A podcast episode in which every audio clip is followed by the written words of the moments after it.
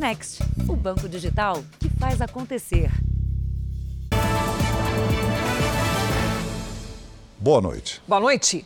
A Justiça de São Paulo manteve a prisão de Paulo Cupertino, acusado de matar o ator Rafael Miguel e os pais dele em 2019. Ele já foi transferido para uma penitenciária e vai passar 20 dias isolado dos outros presos. A imagem registra alguns dos últimos momentos de Paulo Cupertino em liberdade. Às 13h34 da tarde dessa segunda, ele chega ao quarto 23 do hotel na Zona Sul de São Paulo, onde estava hospedado. Usava chapéu, bengala e duas máscaras, uma preta e uma branca. Trazia uma sacola com compras e uma xícara de café. 16 minutos depois, ele foi preso por quatro investigadores. O suspeito mais procurado de São Paulo ficou pelo menos 15 dias no hotel.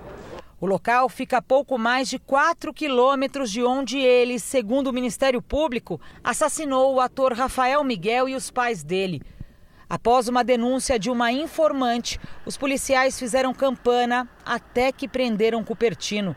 Os investigadores levaram toda a bagagem dele para a delegacia, onde havia praticamente só roupas e acessórios usados para o disfarce. Na mala havia lentes coloridas de contato, tinta para cabelo e três chapéus. Cupertino também se passava por pintor. A calça de uma grife importada estava com marcas de tinta, assim como este tênis. Ele usava também esta carteira de motorista com nome falso. A polícia, em cima do que foi encontrado, vai averiguar em quais, em quais condições que esse documento se encontra na sua posse. Suspeita é de documento falso, que ele tenha montado em cima de algum outro nome. Paulo Cupertino estava bem diferente de quando praticou o crime. Na foto do documento falso, ele aparece apenas de bigode e com olhos claros, tudo para despistar qualquer tentativa de identificação. No braço direito, ele tem uma tatuagem grande de um peixe, no mesmo local onde já tinha feito outros dois desenhos. No mundo do crime, a carpa é associada a uma facção criminosa de origem paulista. Desde a prisão de Cupertino, vários advogados se apresentaram na delegacia e também no fórum, oferecendo serviço de graça para o criminoso. Hoje, durante a audiência de custódia, de uma só vez, ele dispensou três profissionais e optou por um defensor público. Ele irá responder por três homicídios com agravantes. Se condenado às penas máximas, poderá ficar na cadeia pelo limite legal de 30 anos. 24 horas depois de preso, Paulo Cupertino deu entrada no Centro de Detenção Provisória do Belém, na zona leste de São Paulo. Aqui ele vai ficar por pelo menos 20 dias no chamado RO, o regime de observação, Apenas depois desse período ele terá convívio regular com os outros presos. Ainda nessa edição, uma entrevista com a filha de Paulo Cupertino. Veja agora outros destaques do dia. Ciclone vira tempestade e provoca ventania no sul do Brasil. Santa Catarina registrou neve e a temperatura despencou. Ex-deputado Arthur Duval, uma mãe falei, tem direitos políticos cassados por oito anos. E os cães que são os olhos dos deficientes visuais?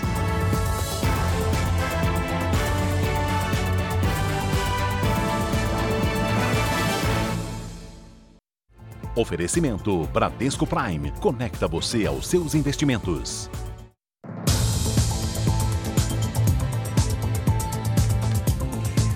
Balão com nove pessoas a bordo caiu em Porto Feliz, no interior de São Paulo. Uma vítima do acidente está em estado grave. A Defesa Civil havia feito um alerta de vento forte na região até o meio da semana. Mas a Confederação de Balonismo afirma que as condições do voo eram favoráveis no momento da decolagem. No balão estavam um piloto, um fotógrafo e mais sete passageiros, pelo menos alguns deles a passeio. Equipes do Corpo de Bombeiros atenderam a ocorrência em uma zona rural de Porto Feliz, a pouco mais de 20 quilômetros de Boituva, local da decolagem.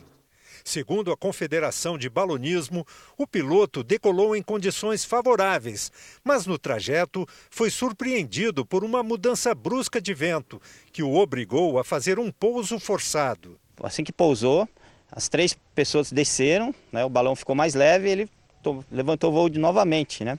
E aí, com esse movimento, ele acabou provavelmente atropelando essas três pessoas que desceram do, do, do balão. Duas vítimas que foram levadas para um hospital em Porto Feliz já tiveram alta. Para este hospital de Boituva vieram sete feridos. Cinco foram liberados. Uma senhora continua em observação. A filha dela, em estado mais grave, foi levada de ambulância para um hospital em São Paulo. Para este especialista, o piloto reagiu bem à situação. Pelo que me consta, foi, foi até bem prudente da parte dele, ele foi num canavial. Eu desconheço qualquer imprudência do piloto. Mas a polícia vai investigar as circunstâncias do acidente. A empresa responsável não vai se pronunciar nem divulgar nota, mas ela deverá justificar até amanhã por que o passeio foi realizado, mesmo com um alerta da Defesa Civil sobre fortes ventanias. O equipamento foi apreendido e vai passar por perícia. Um médico ortopedista preso no litoral de São Paulo, acusado de facilitar a entrada de atiradores dentro do hospital, é investigado pelo suposto envolvimento com outros crimes. Ele teria ligações com uma facção criminosa. Na audiência de hoje de manhã, o juiz manteve a prisão temporária e o médico foi levado para uma unidade prisional. O hospital onde ele trabalhava, em Guarujá, litoral paulista, já determinou o afastamento. Alexandre Pedroso Ribeiro é ortopedista e foi preso ontem enquanto fazia plantão no hospital. Ele é suspeito de facilitar a entrada de criminosos na unidade no mês passado para matar um paciente que recebia alta. O crime foi registrado por câmeras de segurança. Nas imagens aparecem o médico e uma enfermeira. O paciente está na cadeira de rodas. Em seguida, dois homens entram de capacete e atiram. A vítima, de 37 anos, estava internada porque tinha levado um tiro. Segundo a polícia, todo o procedimento para a alta hospitalar foi irregular. A motivação do assassinato ainda é investigada. Antes mesmo da morte desse paciente, o médico já era investigado por suposto envolvimento com uma facção criminosa. Em outubro do ano passado, policiais dessa delegacia em Guarujá apreenderam uma grande quantidade de droga na casa dele. A casa fica em um condomínio fechado de Guarujá. Voltamos a falar do caso Cupertino. Isabela, a namorada de Rafael na época do crime, disse que há muito tempo não se considera mais filha de Paulo Cupertino. Ela afirmou que não gostaria de se reencontrar com o pai, mas que quer ajudar a fazer justiça.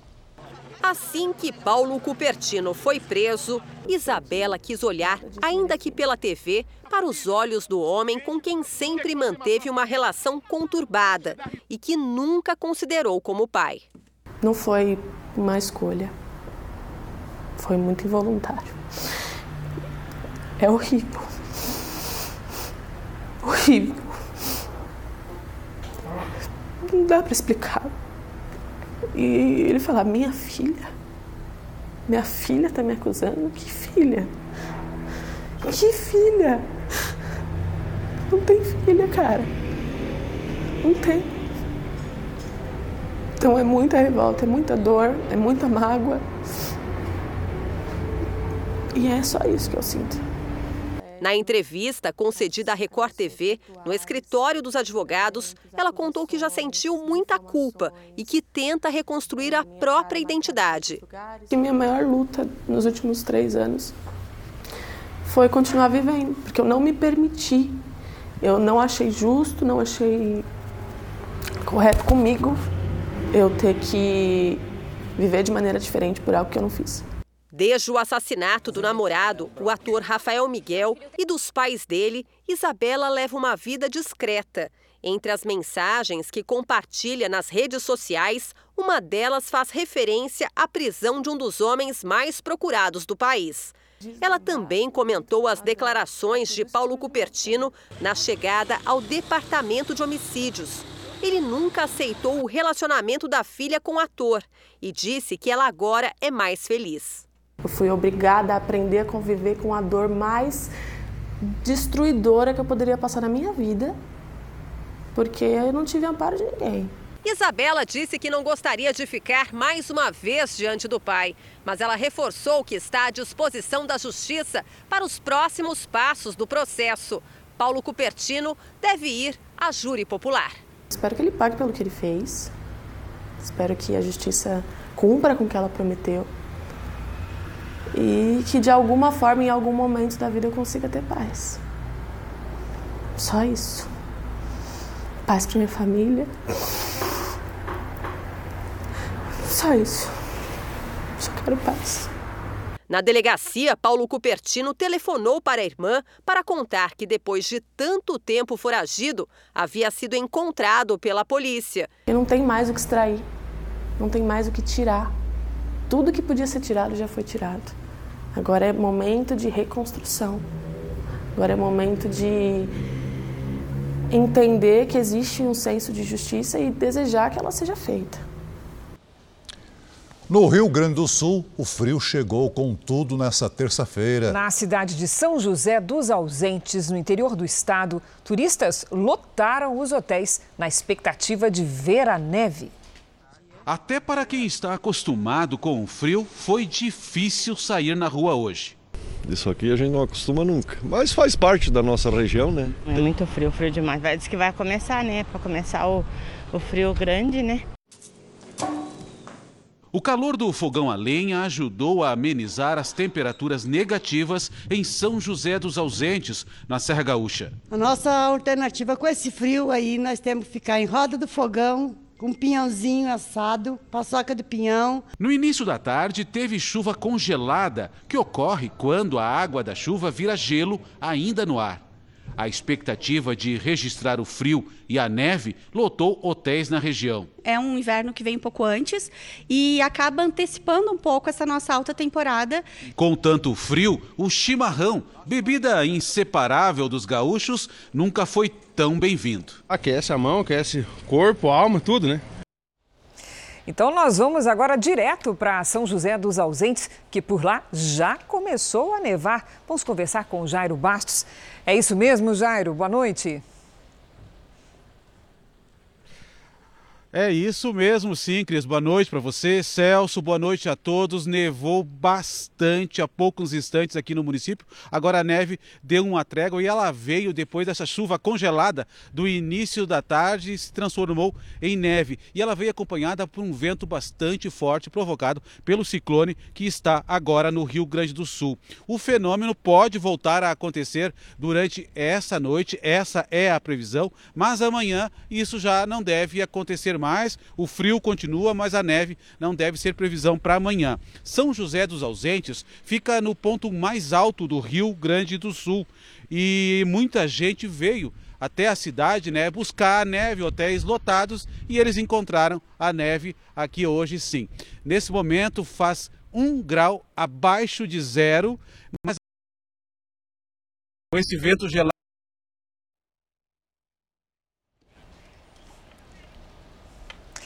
O Jairo teve um probleminha de comunicação. Espero que ele tenha ido tomar uma sopinha quente, quente. para rebater esse frio. Em Santa Catarina, houve registro de neve de chuva congelada quando a gota vira gelo ainda no ar. É, o estado também teve a temperatura mais baixa do ano no Brasil. Quando subiram a serra, eles só pensavam numa coisa: a gente soube que poderia nevar hoje, então a gente está bem ansioso. Eu sou completamente louco para ver neve, meu sonho desde criança, né? Flocos de neve caíram em pontos isolados da Serra Catarinense. Também houve registros de chuva congelada. Em Bom Jardim da Serra, os termômetros marcaram 2,4 graus negativos. Foi a menor temperatura este ano no Brasil até agora.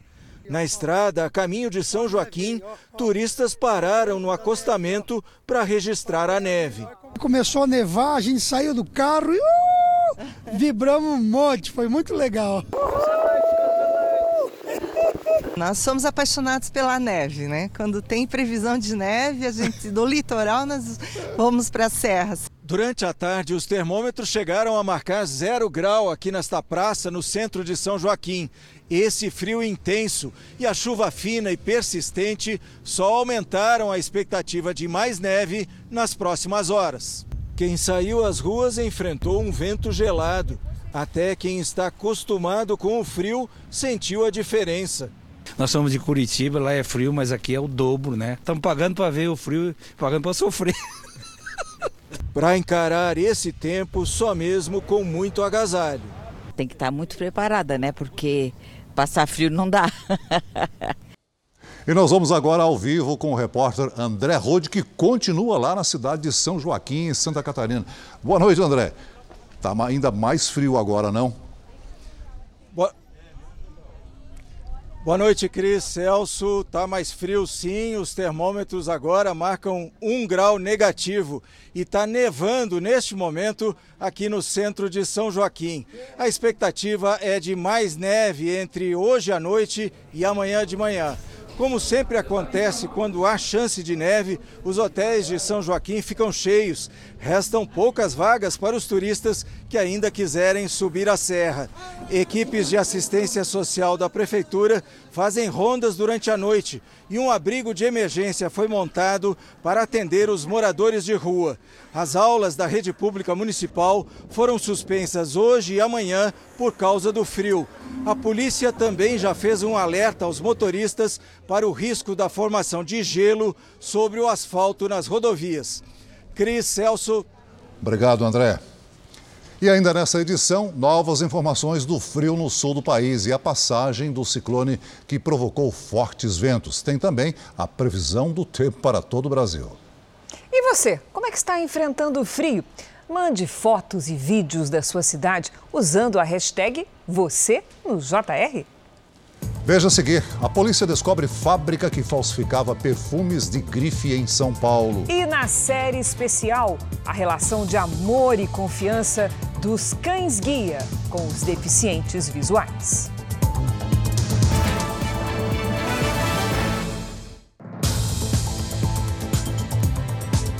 O presidente Bolsonaro visitou o estado de Sergipe nesta terça-feira e comentou a alta da inflação. O presidente inaugurou obras viárias. Durante o discurso, falou sobre a inflação que atinge a economia brasileira e a de outros países. Ele responsabilizou as restrições da pandemia e a guerra na Ucrânia pela alta nos preços. Nas próximas semanas, o presidente deve continuar a visitar várias cidades do país.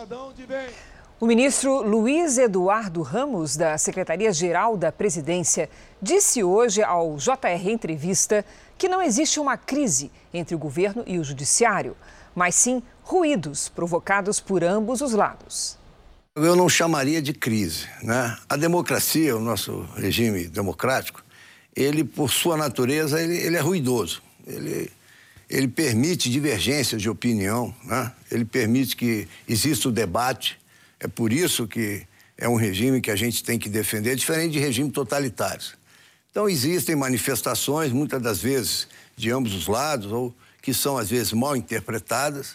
Eu sempre gosto de pontuar: o presidente da República ele foi eleito com quase 58 milhões de votos, é um, é um ente político que tem a credibilidade para pronunciar, falar sobre vários assuntos.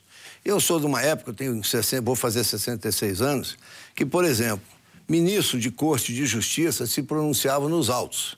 Então, quando existem manifestações sobre assuntos que estão fora da área de responsabilidade dos ministros, acaba gerando algum, algum desacerto, algum ruído. Eu não diria como crise. Você pode conferir outros trechos do JR Entrevista com o ministro Ramos na nossa edição da meia-noite meia. E a entrevista é completa no portal R7. O presidente do Tribunal Superior Eleitoral, Edson Fachin, voltou a criticar os questionamentos ao processo eleitoral brasileiro. E afirmou que o TSE deve receber mais de 100 autoridades estrangeiras para acompanhar as eleições de outubro. A fala do presidente do TSE ocorreu na abertura de uma palestra sobre democracia e eleições na América Latina. Cabe à sociedade brasileira garantir que levaremos aos nossos vizinhos uma mensagem de estabilidade, de paz e segurança e de que o Brasil não mais aquece a aventuras autoritárias. Faquin citou a invasão do Capitólio, sede do Congresso dos Estados Unidos, em janeiro do ano passado, e os questionamentos sobre a contagem manual de votos impressos aqui no Brasil, como exemplos de instabilidade que podem prejudicar as eleições de outubro. O ministro reiterou o convite a mais de 100 observadores internacionais, incluindo europeus, para acompanhar o processo eleitoral. Ao mesmo tempo, o Procurador-Geral da República, Augusto Aras, afirmou que não existe possibilidade de ruptura democrática no país, num evento com dezenas de empresários em São Paulo. E o presidente do Supremo Tribunal Federal, Luiz Fux, voltou a defender a independência do Poder Judiciário durante sessão no Congresso Nacional. Não há democracia, não há ordem e não há paz sem uma magistratura forte e independente. Veja a seguir: produtores de hortaliças tentam proteger a plantação contra a queda brusca da temperatura. E na série especial, o treinamento que desenvolve as habilidades para um animal se tornar um cão-guia.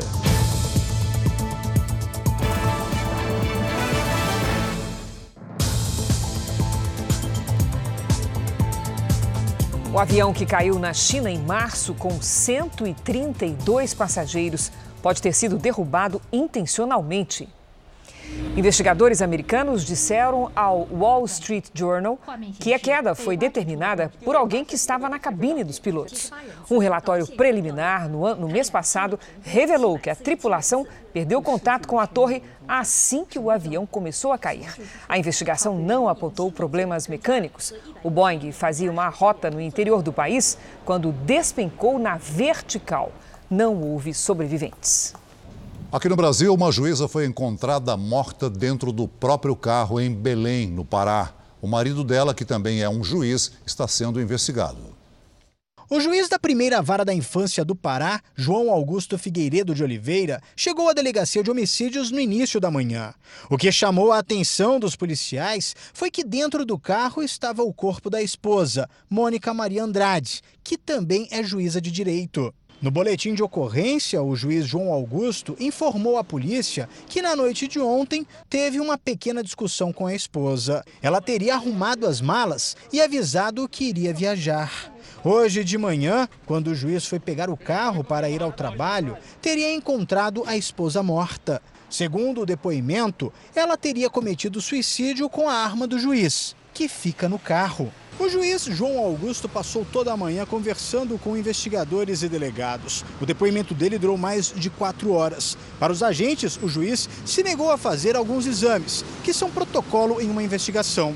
Um deles revelaria se ele tem ou não pólvora na mão. O carro e a arma foram apreendidos e serão periciados. O advogado do juiz deixou a delegacia sem falar com a imprensa. Para este perito criminal, toda a cena do crime foi alterada, uma vez que o juiz retirou o corpo da esposa de onde ela foi encontrada morta. Do momento que o juiz manipulou todo o local, levando o corpo e o carro para a polícia, tem que ser morte suspeita. Com a queda brusca da temperatura, produtores de hortaliças do sul e do sudeste buscam alternativas para manter as plantações saudáveis e diminuir os danos neste inverno fora de época. Agora, olha a criatividade, Celso. Vale até colocar uma espécie de agasalho nas hortas para amenizar o impacto do frio e proteger as plantas das geadas. O vento gelado sobre a plantação já avisa que a temperatura vai baixar ainda mais. A previsão, que inclui geadas, deixou o produtor Luiziano em alerta. Na área de 12 mil metros quadrados em Mogi das Cruzes, na Grande São Paulo, ele produz hortaliças, principalmente alface. No ano passado, uma geada inesperada destruiu praticamente todas as alfaces em ponto de colheita aqui na produção do seu Luiz. Esse ano, como ele já sabe que a temperatura vai cair e muito, ele tomou duas providências. A primeira é cobrir as alfaces que estão em ponto de colheita com TNT, essa espécie de pano aqui. E a outra é pulverizar parte da plantação com melaço de cana-de-açúcar. Eu estou fazendo preventivo, né? Perda vai ter, vai, vai, vai sapecar um pouco, mas ainda dá para colher um pouco. Mogi das Cruzes é o principal município do chamado Cinturão Verde da região metropolitana, que inclui ainda Suzano, Biritiba Mirim e Salesópolis. A área responde por 25% da produção nacional de verduras. E se a onda de frio prejudicar as plantações, é possível que o produto chegue mais caro à mesa do consumidor. Uma pesquisa do IBGE mostra que este ano, entre janeiro e abril, as hortaliças subiram 40%. Só a alface teve alta de 47%. O secretário de Agricultura de Mogi reforça as alternativas para minimizar os danos causados pelas baixas temperaturas. A aplicação de, de aminoácidos com pelo menos um dia de antecedência, né, tra trabalhando essa parte nutricional das, das nossas hortaliças, colocar fogo em, em pó de madeira. Essa prática também auxilia no controle ali do ambiente da temperatura. A gente também recomenda a, a aplicação da água durante o tempo da possível ocorrência da geada. O ideal era cobrir tudo. Ah. É, mas só que eu não tenho todo, o material para cobrir, então só estou cobrindo o que está no ponto de colheita. O Jornal da Record faz uma pausa de 30 segundos. E na volta você vai ver a passagem do ciclone que provoca ventos fortes no sul do país.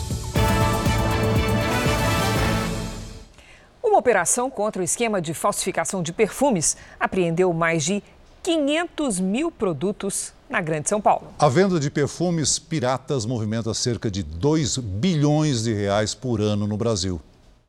Os frascos, embalagens e rótulos eram cópias dos de grifes famosas, produzidos numa fábrica que tinha uma linha de montagem paralela. O perfume que deveria ser francês era feito aqui mesmo em Diadema. A polícia encontrou galões de essência, fixador e outros produtos químicos. A mistura era colocada manualmente nos frascos.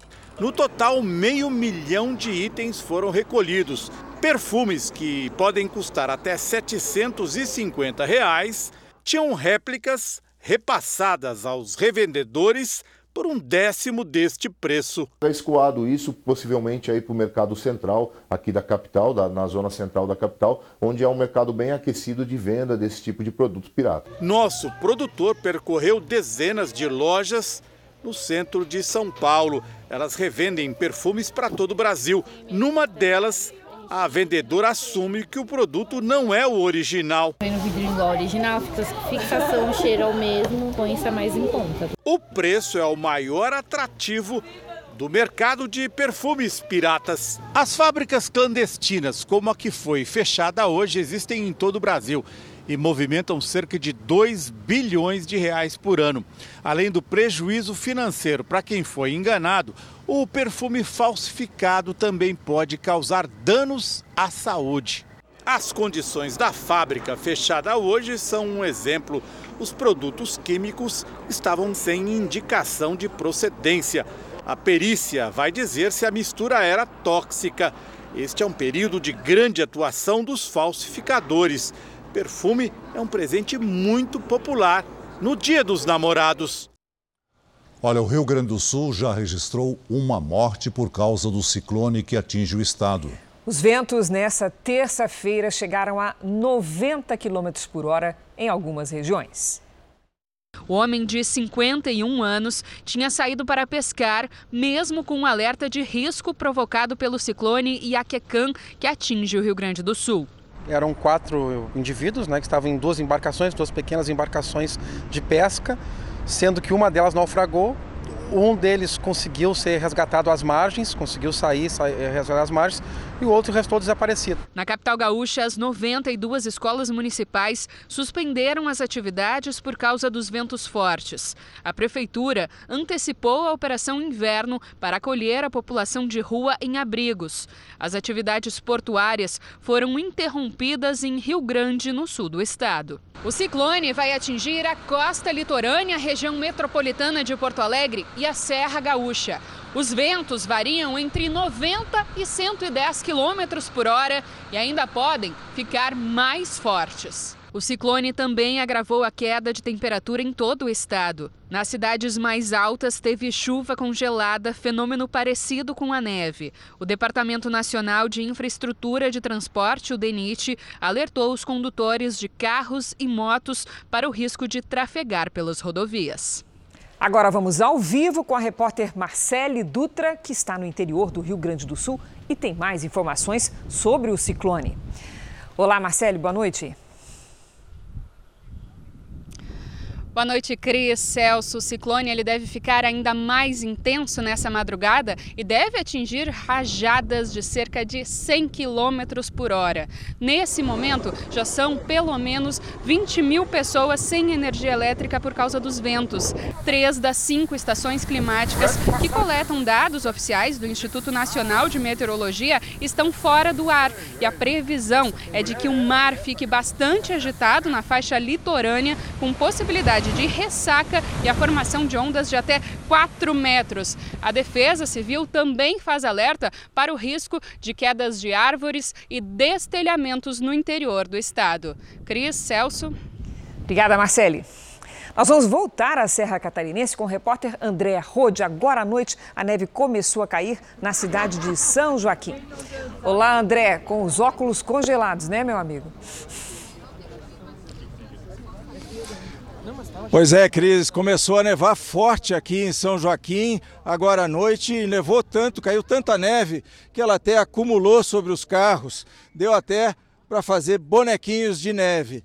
Nós estamos na praça, no centro de São Joaquim, tem muita gente por aqui fazendo a festa com a neve que começou a cair forte agora. Esta é a primeira neve do ano aqui na Serra Catarinense. Tem muitos turistas na cidade, todo mundo comemorando, fazendo um registro desse momento, fazendo fotos, vídeos, mandando para a família. E olha, a tendência é que a neve continue nas próximas horas, deve continuar uh, nevando até amanhã pela manhã. Cris Celso. Obrigada, André. Vá se proteger. Como nós já vimos, o frio congelante chegou ao sul do país. Muitos turistas puderam ver neve e chuva congelada nas serras gaúcha e catarinense. Quem explica para a gente a diferença entre esses fenômenos é a Mariana Bispo. Oi, Mari, boa noite. Boa noite, Cris, Celso e a todos que nos acompanham. Bom, vamos lá, né? Tanto a neve quanto a chuva congelada podem ocorrer no inverno, mas este ano se anteciparam. No caso da chuva congelada, as gotas caem da nuvem ainda na forma líquida, mas congelam antes de tocar o chão. Já a neve sai da nuvem já no estado sólido, na forma de floquinhos, sabe? E cai de forma suave. Essa é a diferença. E amanhã tem mais neve e chuva congelada nas serras do sul. A mínima pode chegar a 2 graus negativos. No sul de Minas Gerais e no Mato Grosso do Sul, pode gear. Por causa dos ventos fortes no oceano, continua então o alerta de ventania nos três estados do sul e ainda em São Paulo e também no Rio de Janeiro. Atenção nessas áreas porque as rajadas de ventos podem passar dos 110 km por hora, com chance de granizo e ressaca no mar já nas próximas horas. Na metade norte do Brasil, pancadas de chuva a qualquer hora do dia. Nas áreas claras aqui do nosso mapa, tempo firme e frio também. Em Porto Alegre, máxima de 16 graus, no Rio de Janeiro, 22, em Campo Grande, 16 graus, em Maceió, 28, em Rio Branco, faz 25. Aqui em São Paulo, a gente deve ter a madrugada mais fria do ano até o momento. A quarta-feira vai amanhecer aí com 6 graus, máxima de 15 graus. Amanhã, na quinta, 8 e 17 graus. Tempo Delivery. Nós começamos com o um pedido do Eduardo da cidade de Sumidouro. Perfeito, Rio de Janeiro. Perfeito, Eduardo. Obrigada pela participação. Amanhã na sua cidade, nada de chuva, mas vai estar frio. Mínima de 12 graus e máxima de 21 graus. Até sexta-feira, o tempo vai permanecer assim. Agora é a vez do Elian, de Marabá, lá no Pará. Perfeito, vamos subir então no mapa, né? Obrigada pela participação também, Elian. A região norte escapa da influência dessa onda de frio, então em Marabá, os próximos dias serão de calor com pancadas de chuva, máximas entre 30 e 34 graus. Bom, o calor que não está fazendo aqui para a gente vai fazer para você. Participe também do nosso Tempo Delivery pelas redes sociais. Mande sua mensagem com a hashtag você no JR que a gente responde. Boa noite para vocês. Obrigada, Mari. Até amanhã, Mari. O prefeito de Pedro Juan Cabadeiro sofreu um atentado a tiros. A cidade fica na fronteira do Brasil com o Paraguai, próxima a Ponta Porã, Mato Grosso do Sul. Esse vídeo mostra o prefeito José Carlos Acevedo, de 53 anos, sendo socorrido. Segundo testemunhas, dois homens encapuzados se aproximaram e atiraram pelo menos 10 vezes contra o prefeito. Os suspeitos fugiram. José Carlos Acevedo passa nesse momento por uma cirurgia e o estado de saúde dele é grave. Pouco antes do atentado, ele postou esta foto num evento de saúde da prefeitura. A polícia investiga o caso. Em Mato Grosso, um acidente entre um ônibus e uma carreta deixou 11 mortos. O acidente foi na BR-163, entre as cidades de Sorriso e Sinop. O ônibus levava 45 passageiros. Segundo a polícia, o veículo invadiu a pista contrária e bateu de frente com a carreta. Ambulâncias e helicópteros foram usados no resgate aos feridos. Agora à noite foi aprovada a cassação do ex-deputado estadual Arthur Duval na Assembleia Legislativa de São Paulo. A repórter Giovana Rizardo traz os detalhes para a gente. Boa noite, Giovana. Oi, Celso, boa noite para você, para a Cris e a todos. A cassação de mandato foi aprovada nesta, sexta, nesta terça-feira em sessão extraordinária por 73 votos a zero. Com isso, Arthur Duval perde os direitos políticos por oito anos. Ele já tinha renunciado do cargo de deputado estadual durante a abertura do processo de cassação aqui na Alesp. Mas os deputados entenderam que era preciso, que a decisão deveria ser tomada da perda de mandato do ex-deputado pela Assembleia Legislativa. A cassação de Arthur Duval foi motivada por áudios sexistas sobre mulheres ucranianas em áudios vazados. Cris e Celso. Obrigado, Giovana.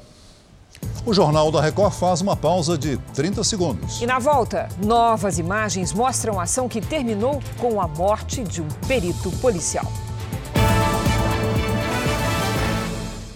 Um novo vídeo gravado por uma testemunha flagrou a emboscada contra um perito morto no Rio de Janeiro. Três militares da Marinha e o dono de um ferro velho confessaram o crime e estão presos. No vídeo, o policial civil Renato Couto, de 41 anos, aparece sendo agredido e imobilizado por pelo menos três homens. Depois é colocado na van que pertence à Marinha. O grupo também entra no carro e sai.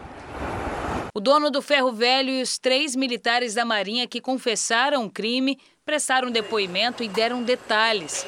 O terceiro sargento Manuel Vitor Silva Soares, que dirigia a van, levou a polícia até o local onde Renato foi jogado ainda vivo de uma ponte na Baixada Fluminense. Naquele momento ali, para ser sincero, eu pensei duas vezes em me jogar na água. Nessas outras imagens, o dono do ferro velho e pai de um dos militares aparece recolhendo cápsulas do chão.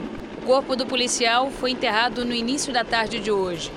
Parentes e amigos acompanharam a cerimônia. De acordo com as investigações, a discussão teria começado quando o policial foi ao ferro velho procurar materiais que teriam sido furtados de uma obra dele. De dezembro para cá, Renato chegou a fazer seis boletins de ocorrência denunciando os furtos. As peças que eram levadas por usuários de drogas seriam vendidas no depósito. Hoje, o ferro velho foi demolido por não ter licença para funcionar.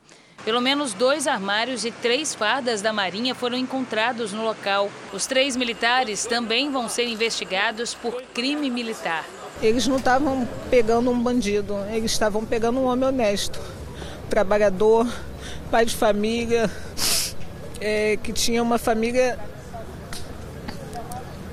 Tinha uma família que ama ele, que vai amar ele para sempre.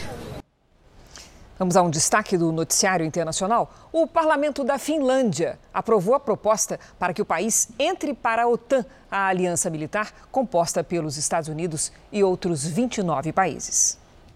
Dos 200 parlamentares da Finlândia, apenas oito votaram contra.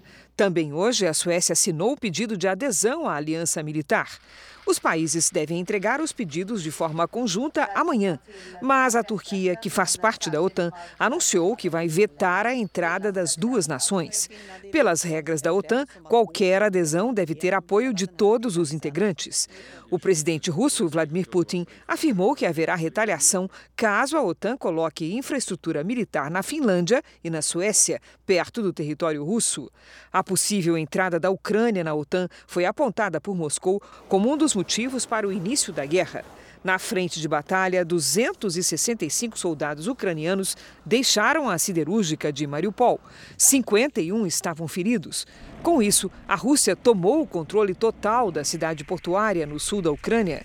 Os militares ucranianos foram levados para uma área no leste do país, que também está sob domínio russo. Kiev e Moscou devem negociar a troca dos prisioneiros. A Eletrobras anunciou um lucro de 2 bilhões e 700 milhões de reais no primeiro trimestre de 2022, o maior dos últimos 16 anos. A notícia chega na semana em que uma decisão do Tribunal de Contas da União pode destravar a privatização da empresa. O lucro de 2 bilhões e 700 milhões de reais nos três primeiros meses do ano é 69% maior que o do mesmo período de 2021. O aumento na receita, a variação do dólar e a redução do custo operacional foram os principais motivos para o resultado, segundo o comunicado da Eletrobras. A estatal tem em caixa 15 bilhões de reais. O resultado positivo valorizou as ações da Eletrobras na Bolsa de Valores, que chegaram a subir 5% e fecharam em alta. Depois de um encontro com os investidores, o presidente da estatal, Rodrigo Limpe, afirmou hoje que este é o melhor momento para a companhia deixar de ser estatal. Com a oferta de mais ações no mercado, o governo deixaria de ser o controlador e o principal acionista. A privatização foi aprovada pelo Congresso Nacional, mas o Tribunal de Contas da União ainda vai concluir o julgamento do processo e isso deve acontecer amanhã.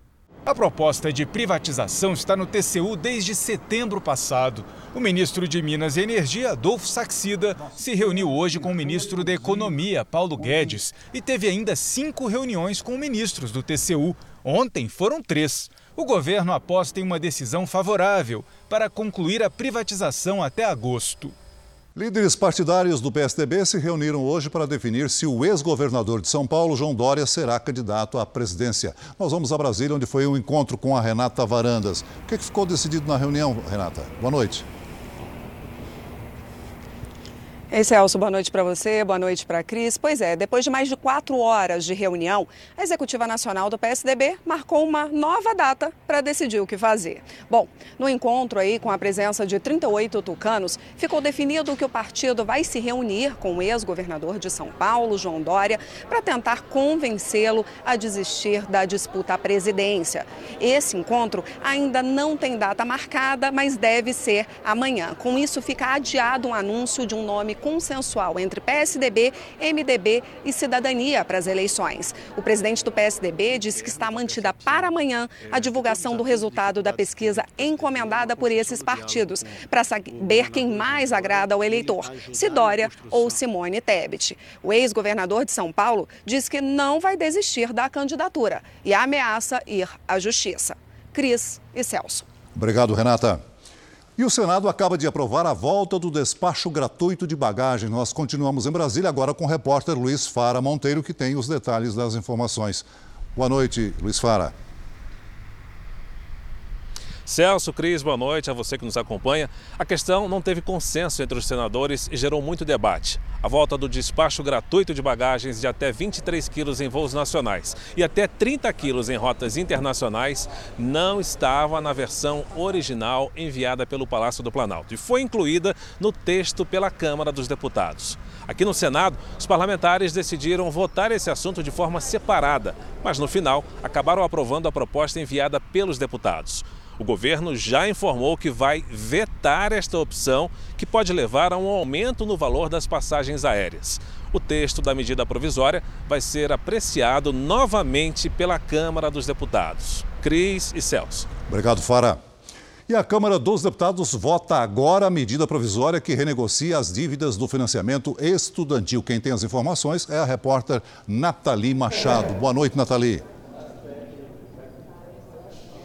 Boa noite, Cris. Boa noite, Celso. Boa noite a todos. A renegociação de dívidas do FIES é relativa a contratos firmados até o segundo semestre de 2017. O relator dessa medida provisória aqui na Câmara dos Deputados apresentou um parecer sobre essa medida provisória ao plenário. E esse novo texto apresenta mudanças, como, por exemplo, o número de parcelas para a renegociação, que passa de 10 para 15 nos contratos em atraso.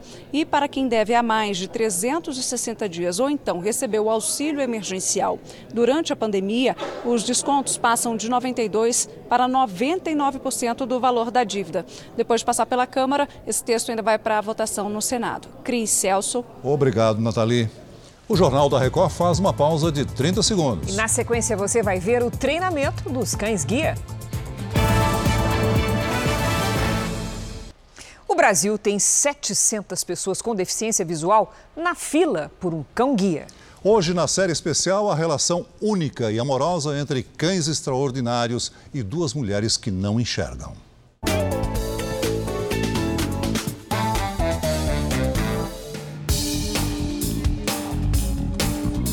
Charlene é mãe do Miguel, de dois anos. Ela também se sente mãe e, por que não, do Cadu, de seis anos. Para ela, essa é a foto de família.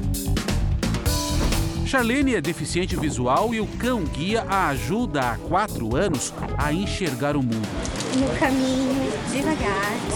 Faz dez anos que eu fiquei com a deficiência visual. Eu tive um descolamento de retina por conta da diabetes, a retina não ficou mais no lugar. E aí eu tive que reaprender a viver. Eu logo já comecei a ler sobre cães guias. Eu pensei, bah, eu quero muito ter um cão guia. Cadu é o companheiro de Charlene antes mesmo dela engravidar. No hospital ele me acompanhou no nascimento do Miguel, então eu fui, cheguei na maternidade com o Cadu. Meu marido chegou depois, assim. E quando o Miguel veio para casa, o Cadu começou assim a perceber ele, a cheirar, a ficar mais perto. Hoje, Charlene consegue ouvir e sentir todo o amor de Miguel pelo cachorro, companheiro da mãe. Cadê? Ai, esse meu cachorro. Muitos cachorros, como o Cadu, saem daqui. Este centro de treinamento para cães guia é o maior da América Latina. Fica no interior de São Paulo. São vários treinos, como atravessar a rua, receber ordens. Senta, fica. Os cães sempre treinam meio período. Se treinou de manhã, à tarde é só lazer. Não são todos que serão aceitos como cães-guia. Geralmente são de duas raças, Labrador e o Golden Retriever. E só os mais dóceis e que não tenham problemas físicos. Até estarem prontos para guiarem pode levar dois anos. E tudo começa aqui, no chamado berçário. Nesta sala, são 14 da raça Labrador. Desde 2018, quando o Instituto foi criado, já foram doados 50 cães. Quando nós damos a notícia para a pessoa que, que ela foi contemplada né, com, com o cão guia, é uma das etapas mais emocionantes e, e, e prazerosas do nosso trabalho, porque nós temos pessoas que estão há 20, 10, 5 anos na fila de, da espera para ter um cão guia. Quem está ansiosa é a Kátia. Ela ainda tem mais dois meses de treinamentos com o Willy. A gente aprende a lidar com o cão, a ter uma intimidade com ele, a escovação, as minhas rotinas de trabalho. Para ela, que já teve um outro cão-guia, o comprometimento do Instituto com os deficientes é o mais importante. Eu costumo dizer que ele é o anjo de quatro patas, né? Oh, meu amor, que saudade! Esse anjo acompanha Dona Olga há sete anos. Ele é muito, muito amado, ele é muito. Que, é, todo mundo não, não consegue me enxergar sem ele. E ele corre, ele passa o dia briguinho me provocando. Enquanto a senhora está falando, eu estou prestando atenção, ele quer chamar minha atenção, aí ele começa o quê? Com a patinha bater na minha perna, me chamando a atenção, tipo, para de conversar para com ela e conversa com comigo. ela e dá bola para mim. Darwin é o segundo cão-guia da professora aposentada. A primeira foi a Misty, uma labradora que faleceu em 2015 depois de 11 anos de convívio. Misty veio dos Estados Unidos. Eu passei por uma avaliação quando eu me candidatei, por entrevistas através do preenchimento de formulários, né, nos Estados Unidos. Aí, nesse meio tempo, nasceu a Misty. Vim sozinha com a Misty, de Nova York para Porto Alegre. E aí eu encarei tudo na marra, né? Olha só que interessante, a postura dele já ficou diferente. Na rua, com Darwin como guia, ela não fica com medo dos obstáculos. Só ele desceu. Vai segurando a senhora, né? Sim. No trânsito, toda a atenção é pouca. Para atravessar a rua, Dona Olga tem que confiar totalmente na visão do cão. Procura o fio da calçada. Ele vai. É, só que agora ele vai querer entrar aqui. E seja qual for o caminho, o estilão do Darwin não passa despercebido. Tem que dar um olho, dar uma água, tudo isso assim. E aí segue o caminho dele. Segue o caminho dele. Por lei, a entrada do deficiente com um cão-guia é permitida em todos os locais. No supermercado do bairro, ele é sempre bem-vindo. Fica até emocionado. Ele é muito inteligente, né? Muito bem cuidado. Com a ajuda de uma funcionária, as compras são feitas. Comportada, mas nem tanto, Darwin acompanha tudo. Eu queria pegar uma folha da, da verdura ali, hein? Uma relação de confiança e companheirismo entre essas mulheres especiais e esses cães extraordinários. O que, que o Darwin é para a senhora? Amor, segurança, cumplicidade. Isso, muito bem. Além dele olhar por mim, me trazer segurança, agilidade no meu caminhar, ele faz uh, parte de, eu me sentir segura. Cadê meu cachorrão? Cadê? Ai. Que companheiraço, hein? A edição de hoje termina aqui e à meia-noite e meia tem mais Jornal da Record. Fique agora com Reis e logo em seguida o grande sucesso que está de volta: Amor Sem Igual. A gente se vê amanhã. Até lá! Boa noite.